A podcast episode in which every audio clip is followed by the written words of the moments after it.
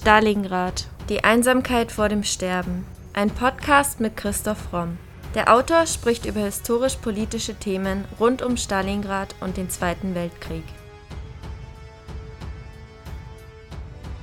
Thema der heutigen Folge: Theodor Eicke, der Organisator des Grauens.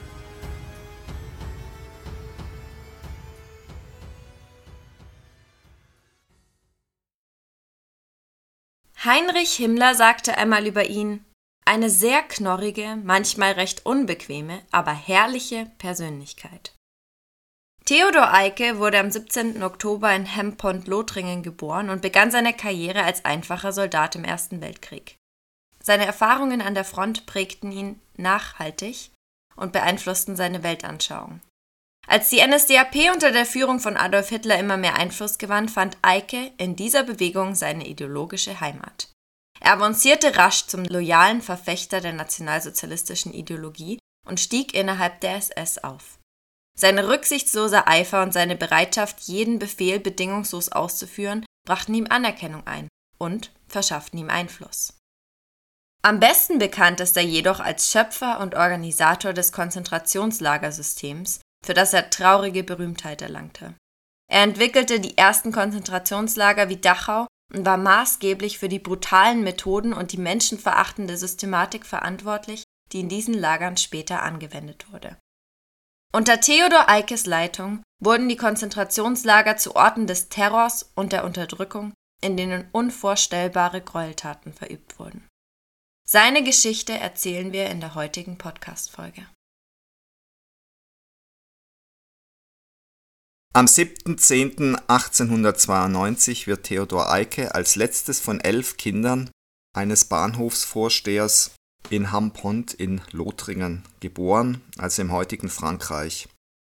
Eikes Vater wird als deutscher Patriot beschrieben, seine Mutter andererseits soll häufig bei ihren Verwandten in Paris zu Besuch gewesen sein. Auch Eikes Geschwister kämpfen im Ersten Weltkrieg, angeblich auf französischer Seite, er auf deutscher. Es ist also schon früh ein Riss durch die Familie gegangen.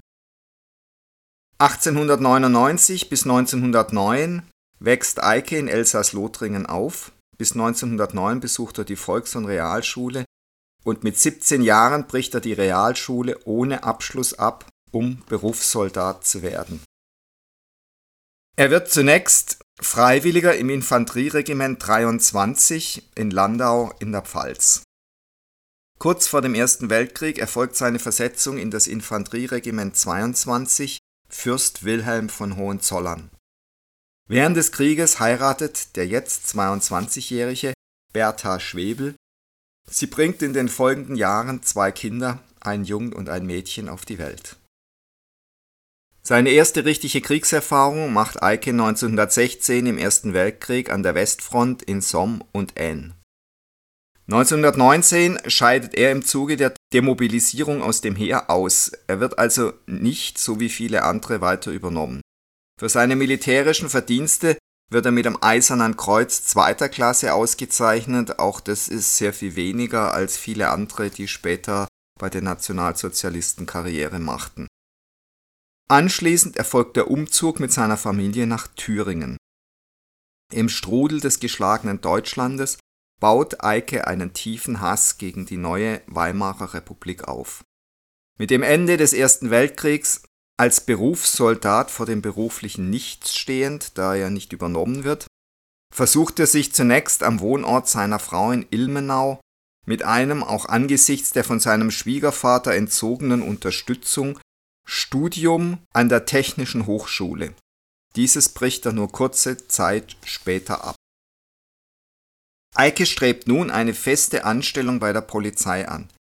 Immer wieder aber scheitert er an seiner fehlenden Schulbildung, vor allem aber an seinem Hass auf die Weimarer Republik und an der Teilnahme an für Polizeibeamte verbotenen politischen Demonstrationen mit gewalttätiger Neigung. Zunächst wird er im Dezember 1919 Polizeianwärter im thüringischen Polizeidienst in der Polizeiverwaltung in Ilmenau. 1920 besteht er die Kommissarsprüfung in Cottbus mit der Note Gut. Es kommt jedoch zu keiner Übernahme in den Polizeidienst. Eike urteilt selbst über diesen Misserfolg, Anstellung wurde mir als Feind der Republik verweigert. Er hat also ständig Misserfolge wegen seiner radikalen Gesinnung und es führte zu, dass er diese radikale Gesinnung immer weiter steigert. 1921 kommt er als Offiziersanwärter zur neu errichteten Schutzpolizei nach Weimar. Doch statt sich zusammenzureißen und diese Chance zu nutzen, wird Eike nach nur 14 Tagen im Dienst fristlos wegen reaktionärer Umtriebe entlassen. Wieder steht Eike ohne Arbeit auf der Straße.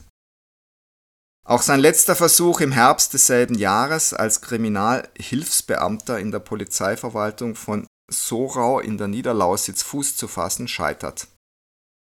Anstellung verweigert, berichtet er erneut, weil ich nicht im Besitze eines roten Mitgliedsbuches war. Anschließend Polizeihilfsmeister bei der Polizeiverwaltung Ludwigshafen am Rhein.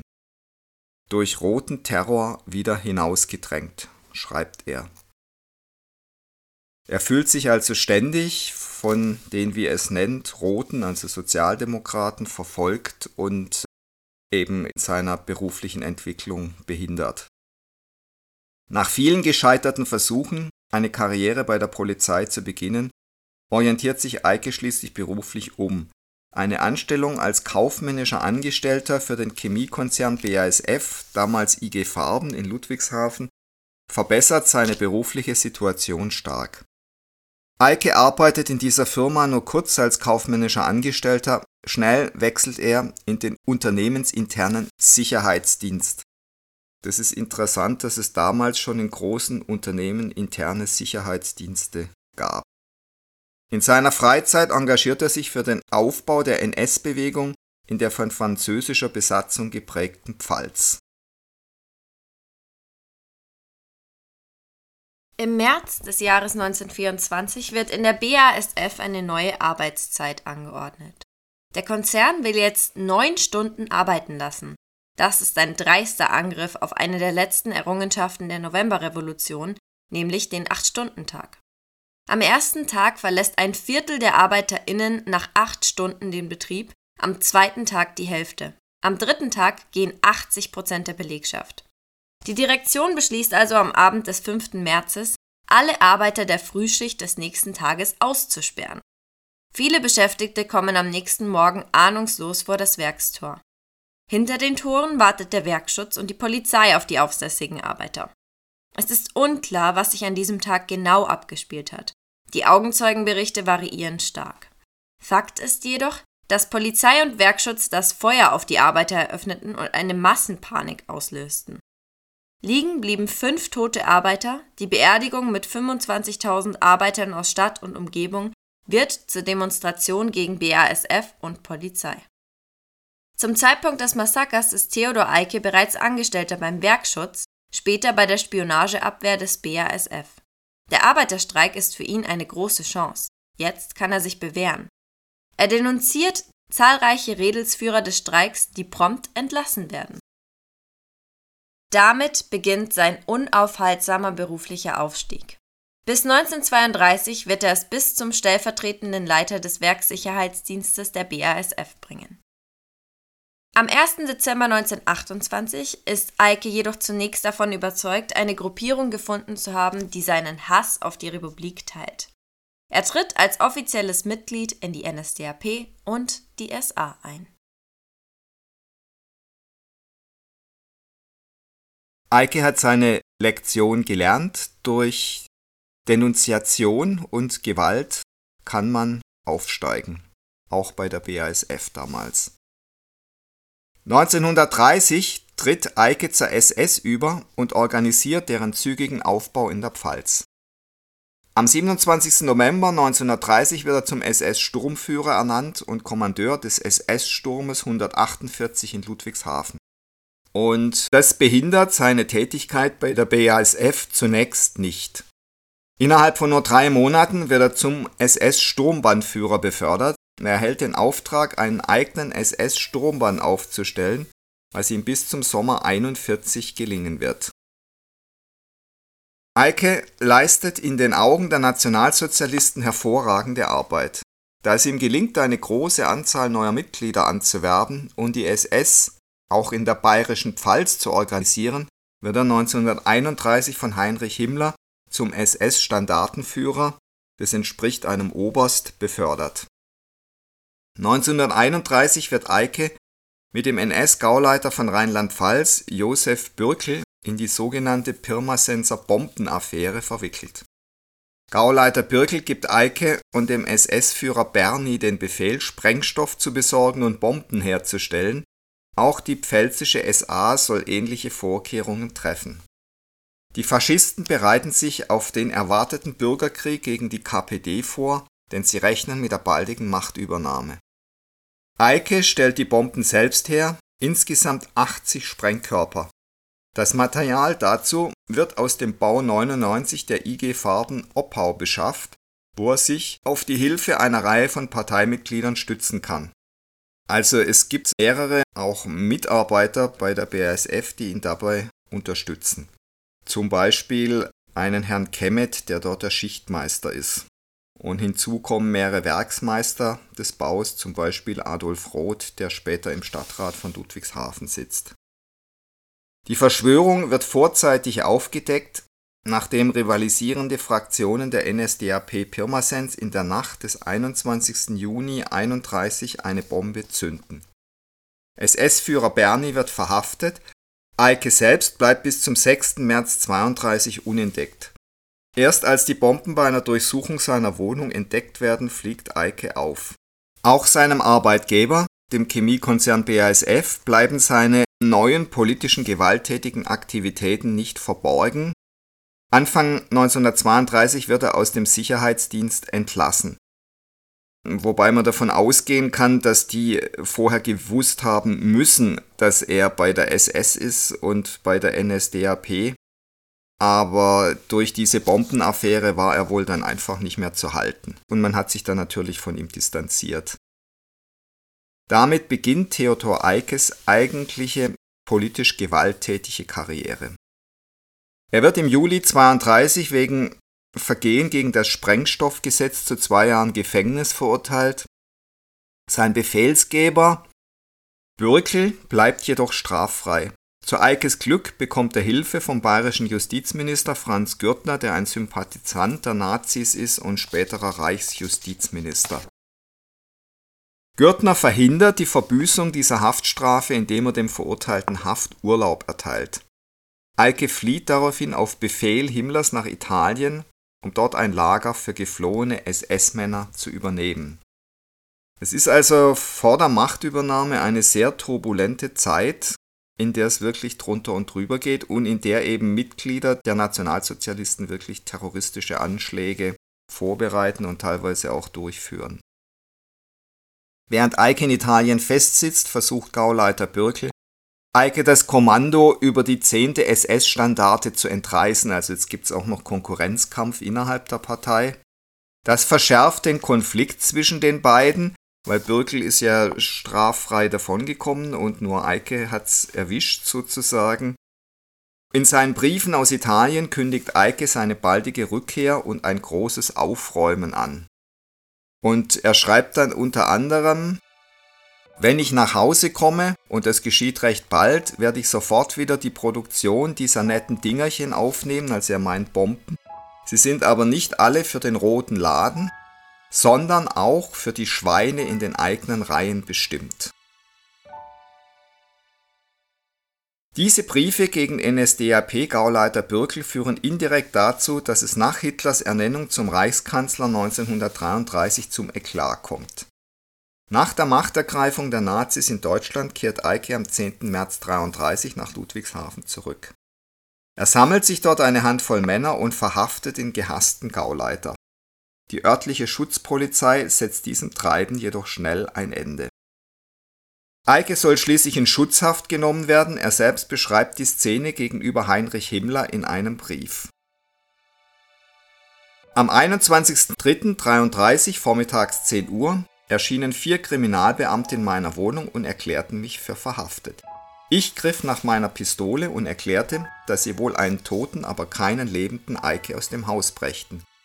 Jedoch sei ich unter Abgabe meines Ehrenwortes bereit, Punkt 12 Uhr freiwillig im Gefängnis zu erscheinen, denn ein SS-Oberführer lässt sich nicht gefangen nehmen.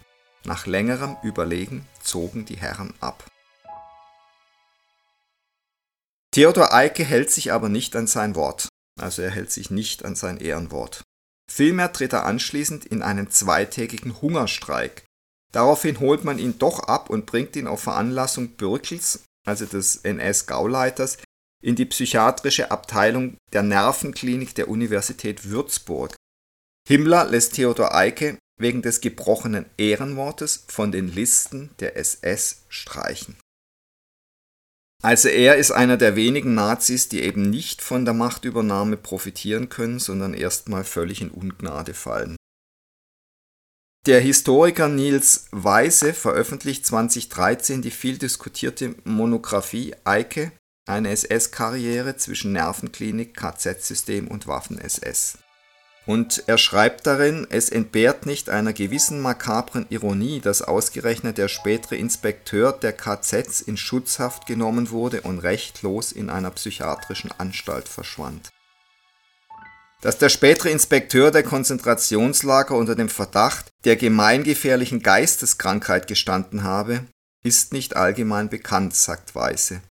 Ihm ist dabei aber sehr wichtig, dass Eike mitnichten im medizinischen Sinne geisteskrank ist. So kommt der behandelnde Arzt Werner Heide, später als Leiter des Euthanasieprogramms für mehr als 100.000 Morde mitverantwortlich, zur Diagnose über Eike, normaler Mensch, durch besondere Milieukonstellation in die Klinik gekommen. Die Einweisung ist vielmehr die Folge des Machtkampfes zwischen Bürkel und Eike und, wie Nils Weise zeigt, Heinrich Himmler persönlich sorgt dafür, dass Eike wochenlang in der Klinik bleibt. Der Reichsführer SS will auf diese Weise seinen Untergebenen auf eine ganz spezielle Art in Anführungszeichen erziehen und der unfreiwillige Patient dankt diese Erfahrung mit unbedingter Treue Himmler gegenüber. Also er ist dann eben nicht mehr widerspenstig, sondern ist ab diesem Zeitpunkt Himmler bedingungslos ergeben. An der ideologischen Zuverlässigkeit des SS-Offiziers hat der SS-Chef demnach nie Zweifel doch akzeptiert dessen Eigensinn und oft cholerische Ausbrüche nicht. Den Aufenthalt Eikes in der Würzburger Psychiatrie interpretiert der Historiker Weise dementsprechend als eben dies, einen Versuch, den unbeherrschten cholerischen Mann zu erziehen. Dieser, und das ist wirklich interessant, übernimmt später Himmlers Erziehungsgedanken. Eike scheint völlig verloren zu sein, seine Karriere beendet. Nur er selbst glaubt nicht an das Ende seiner Laufbahn.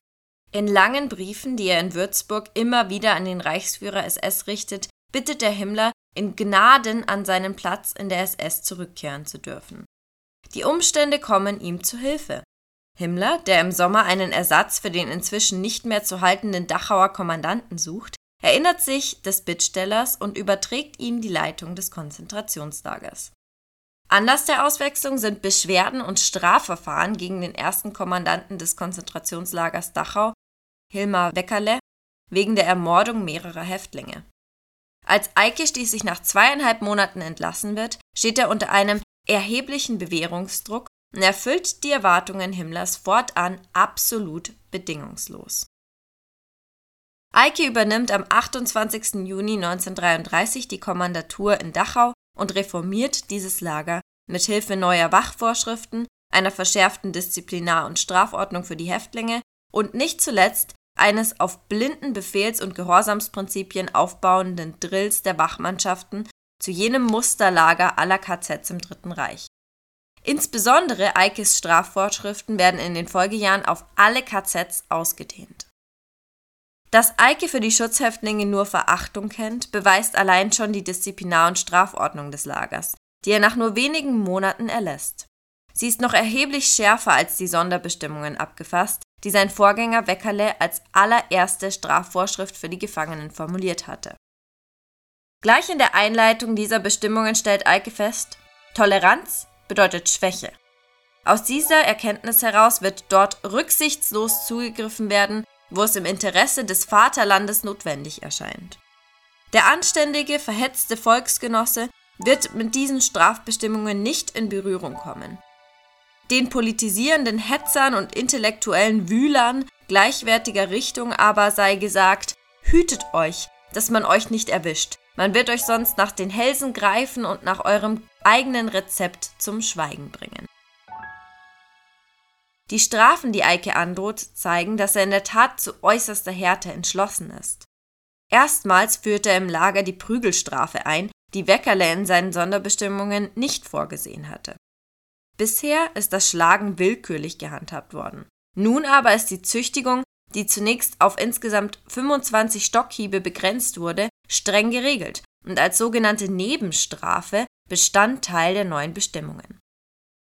Als weitere Neuerung ordnet Eike die Strafe des Pfahlbindens an, die von den Häftlingen bald noch mehr gefürchtet wird als die Prügelstrafe. Sie gilt ebenso als Nebenstrafe wie das Strafexerzieren, die Postsperre, der Kostentzug, das harte Lager sowie Verweis und die Verwarnung.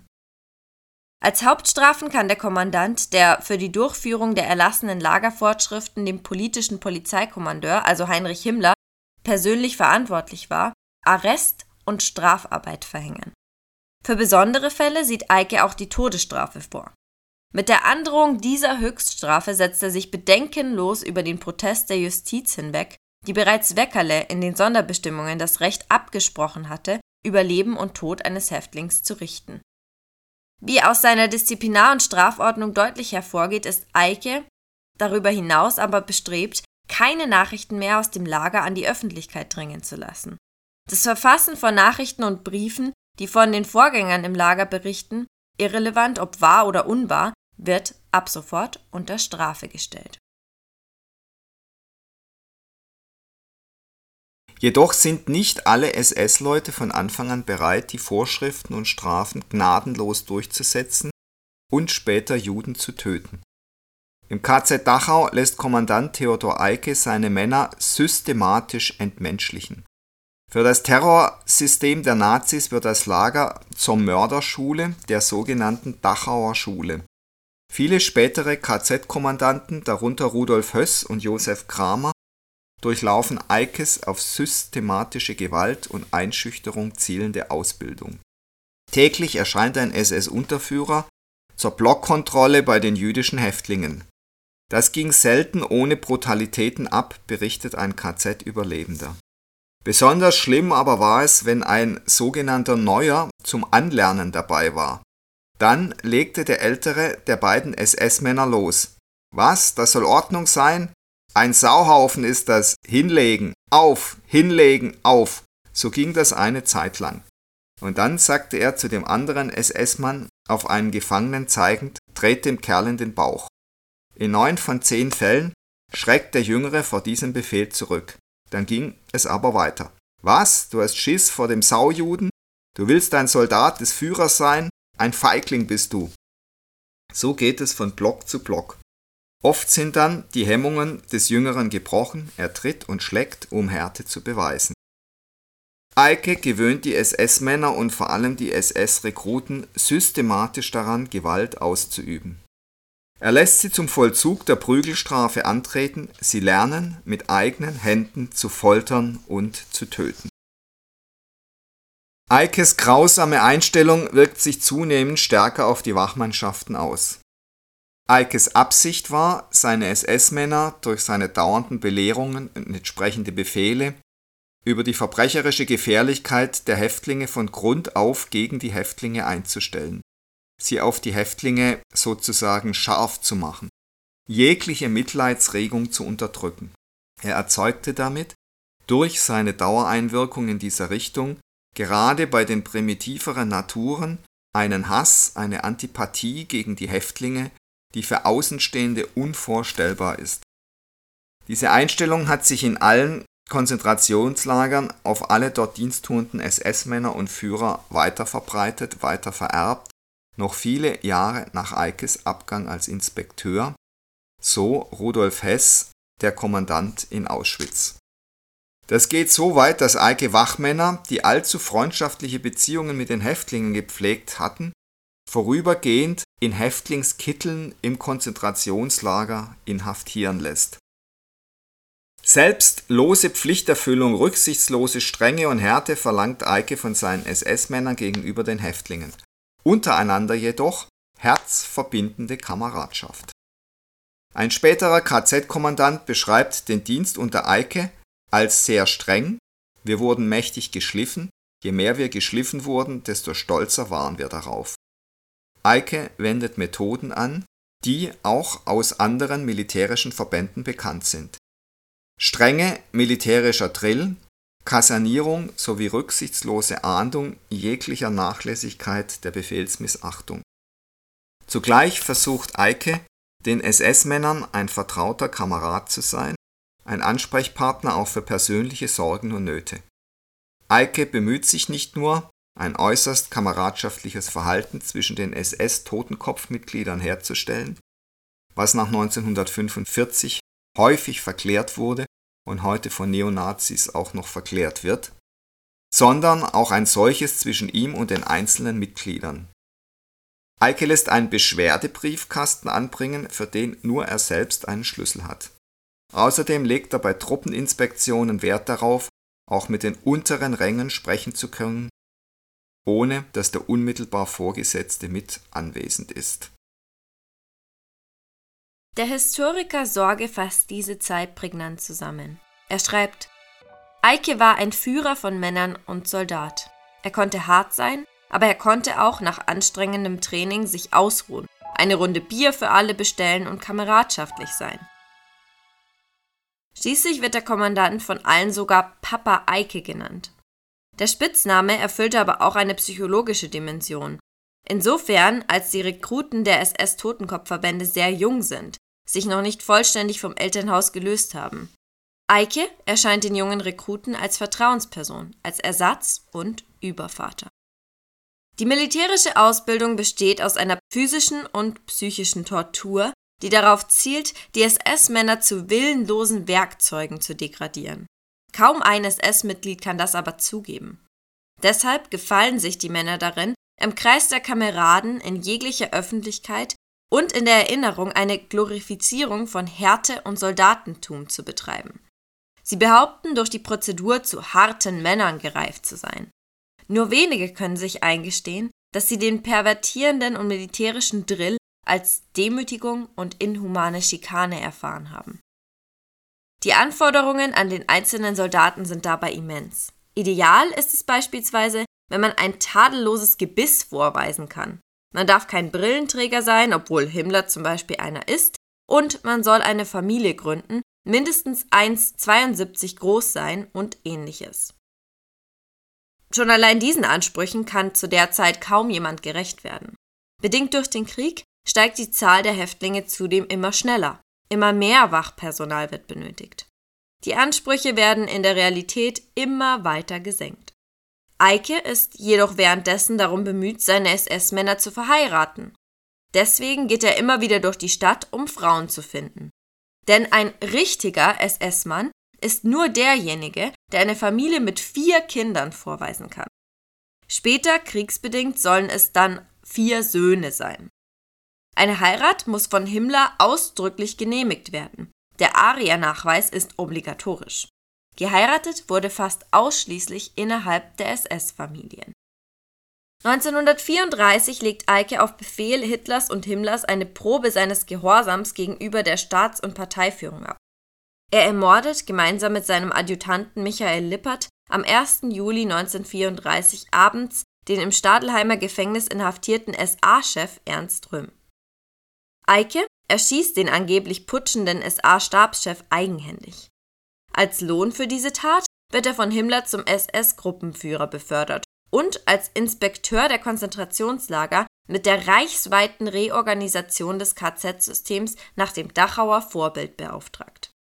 Er zentralisiert das KZ-System und legt die vielen kleinen KZs im ganzen Land zu den Lagern Dachau, Sachsenhausen, Buchenwald und Lichtenburg zusammen. Die Kontrolle der SS über das KZ-System ist ein wichtiger Schritt auf Himmlers Weg an die Spitze der deutschen Sicherheitsbehörden.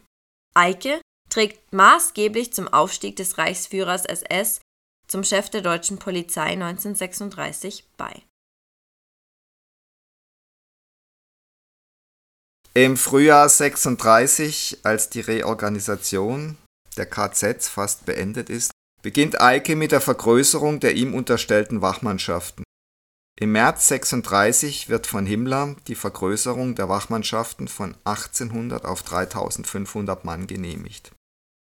Er fördert die politische Schulung seiner Männer und versucht den Kameradschaftsgeist zu stärken, indem er die Offiziere mit den Mannschaften essen lässt. Das war auch einer der Grundgedanken im Dritten Reich, dass man halt versucht hat, diese Kasten aufzuheben und dass man viel Wert darauf gelegt hat, dass es eben diese sogenannte Volksgemeinschaft gibt. Eine weitere Innovation Eikes ist sein Feldzug gegen die Kirchen. Die SS-Männer werden unter stärksten Druck gesetzt, aus der Kirche auszutreten. Bis Mitte 39 ist die Stärke von Eikes SS-Totenkopfverbänden auf 22.000 Mann angewachsen. Am 30. August 39 werden dann die Reservisten eingezogen, so dass die SS-Totenkopfverbände auf eine Stärke von 24.000 Mann anwachsen. Gleichzeitig führt Eike in allen Lagern seine brutalen und sadistischen Bestrafungsordnungen nach dem Dachauer Vorbild ein. Außerdem richtet Eike die SS-eigenen Wirtschaftsbetriebe in den Lagern ein und spätestens hier ist dann auch von Volksgemeinschaft nicht mehr viel zu sehen, denn von dem Gewinn, der enorm war an diesen Wirtschaftsbetrieben, haben natürlich nur einige wenige hohe SS-Leute profitiert. 1937 hat Eike auch unter seinen SS-Kollegen einen furchteinflößenden Ruf. Er gilt als brutaler und bösartiger Charakter, immer misstrauisch, streitsüchtig, grausam, humorlos und von einem krebsartig wuchernden Ehrgeiz geplagt. Eike ist ein fanatischer Nationalsozialist. Militärischem Gehorsam entsprechend legt Eike viel Wert auf Gehorsamkeit. So ist im Befehlsblatt März 37 zu lesen. Dass über manche Befehle geschimpft wird, ist selbstverständlich und wird nicht übel genommen, solange das mit einem anständigen Fluche zum Ausdruck kommt. Jedoch ist Bedingung, dass der Befehl sofort dem Gehorsam folgt. Ob ein Befehl zweckmäßig oder wie manche sagen militärisch ist, unterliegt nicht der Nachprüfung der Untergebenen.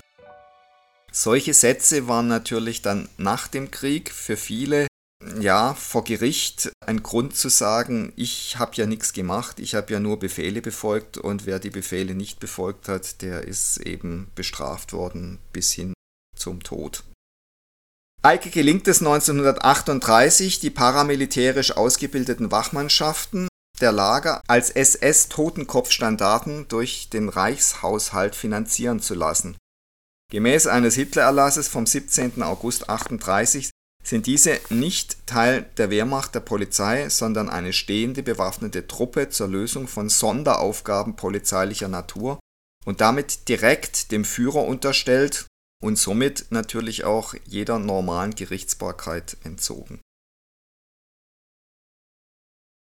Aber auch Eike selbst versucht erfolgreich, finanziell vom NS-Regime zu profitieren. Im selben Jahr lässt sich Eike am östlichen Zipfel des Truppengeländes des KZ Sachsenhausens eine luxuriöse Dienstvilla mit über 300 Quadratmetern Wohnfläche bauen. Pläne wurden im Baubüro erarbeitet und bewilligt.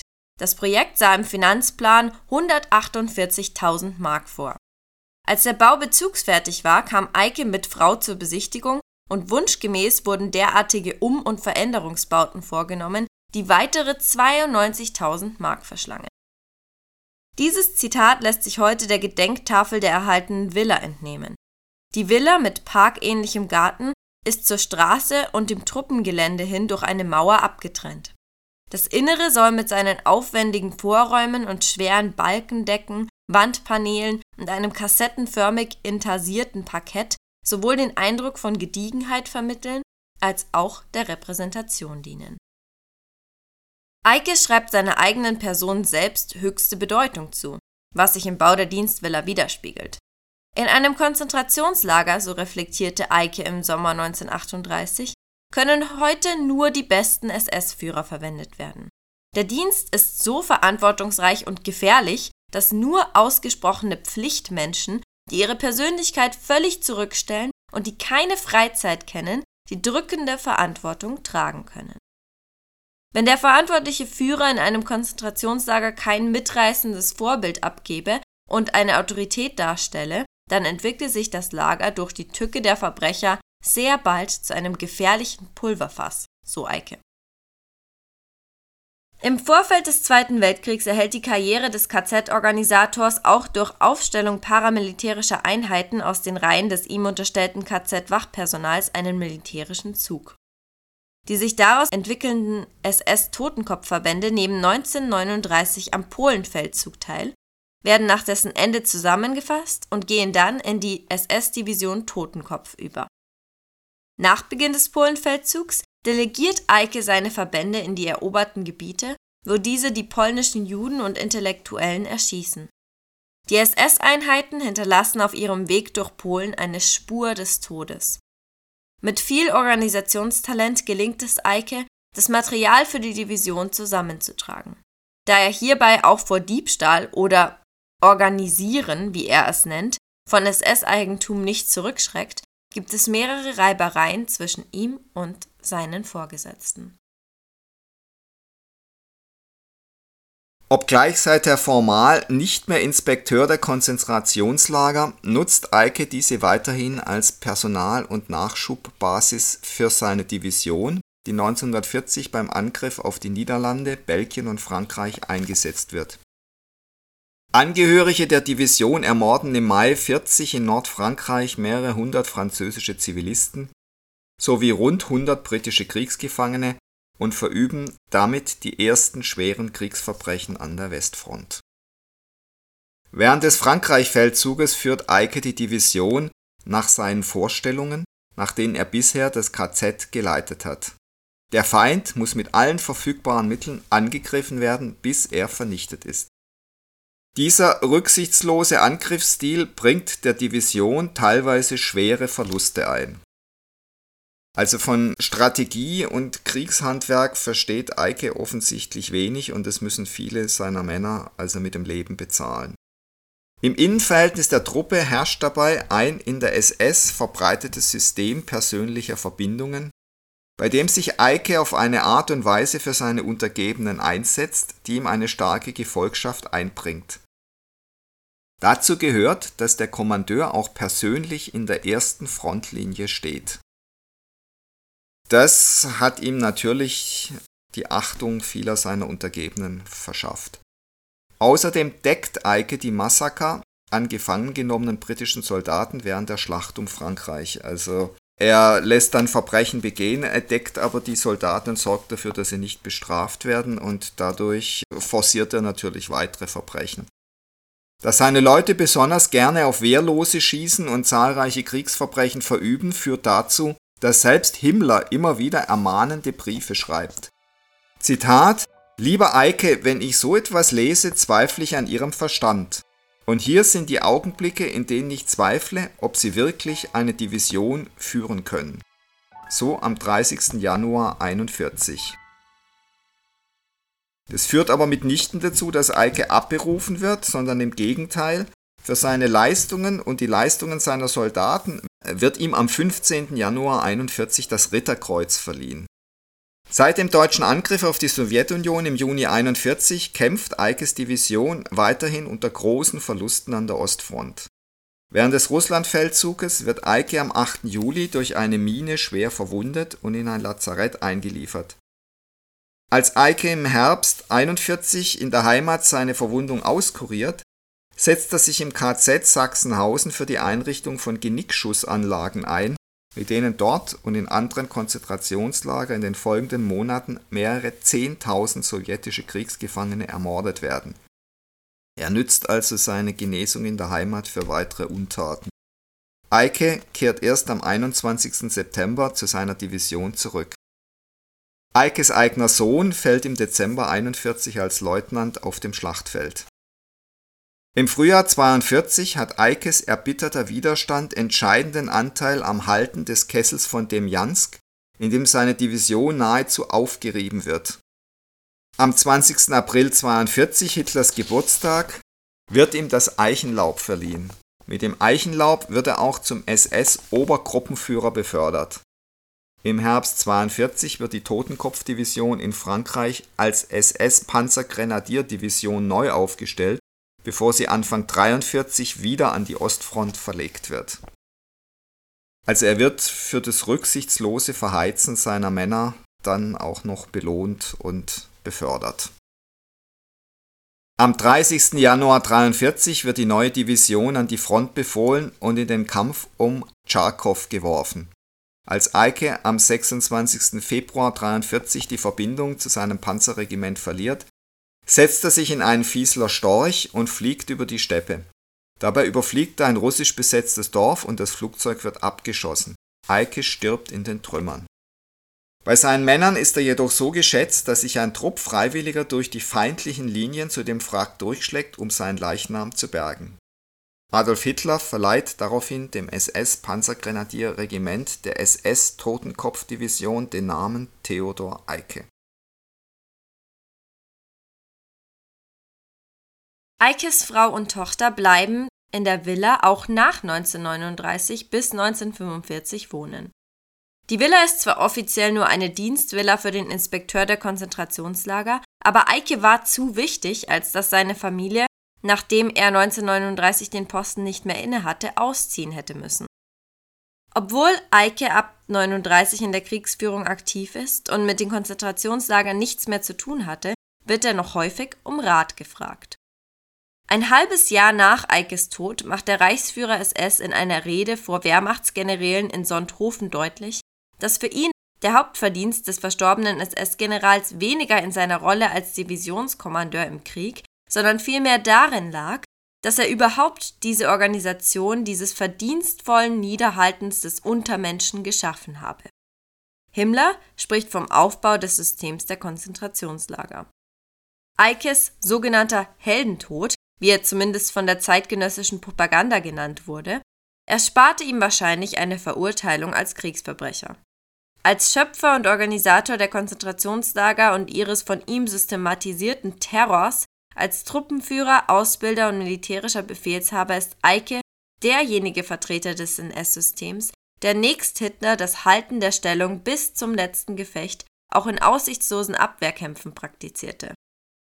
Zum Teil auch auf Kosten der eigenen Soldaten, die ihn ebenso verehrten wie fürchteten. Ein Vollstrecker revolutionär gewalttätiger Politik und ein Mörder, der die in Nürnberg 1946 als verbrecherisch beurteilte Organisation SS wesentlich prägte.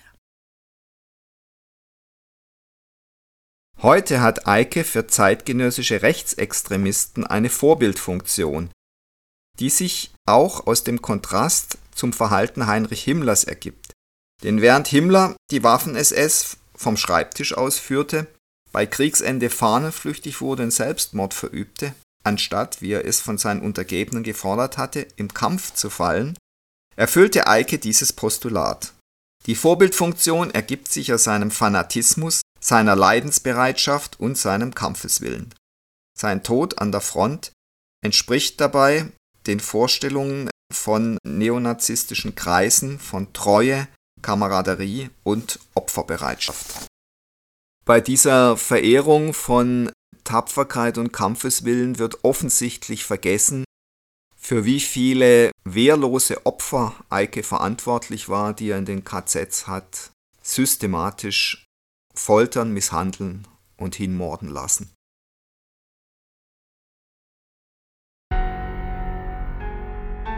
Das war Folge 164 unseres Podcasts Stalingrad, die Einsamkeit vor dem Sterben.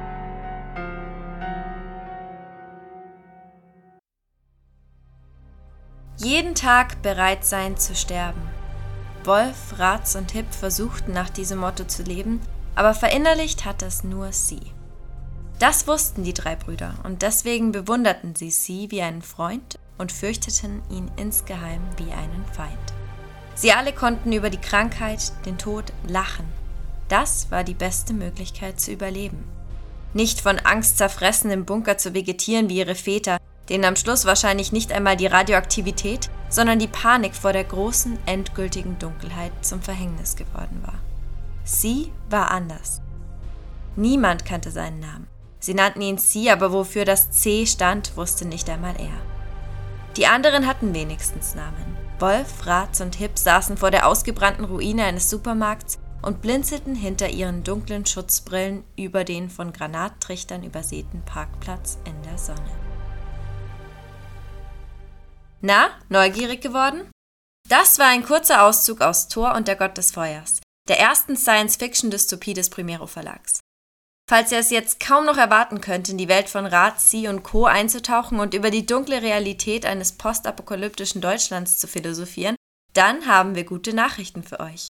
Das E-Book von Thor und der Gott des Feuers gibt es ab heute statt für sonst 9,99 für nur 5,99. Und falls Dystopien nicht so euer Ding sind, sind auch unsere Gesellschaftssatire Das Albtraumschiff und unsere Anglergroteske Amoklauf im Paradies für kurze Zeit auf 4,99 und 3,99 runtergesetzt. Also nutzt unseren Summer Sale und sorgt schon mal für die Urlaubspool-Lektüre vor.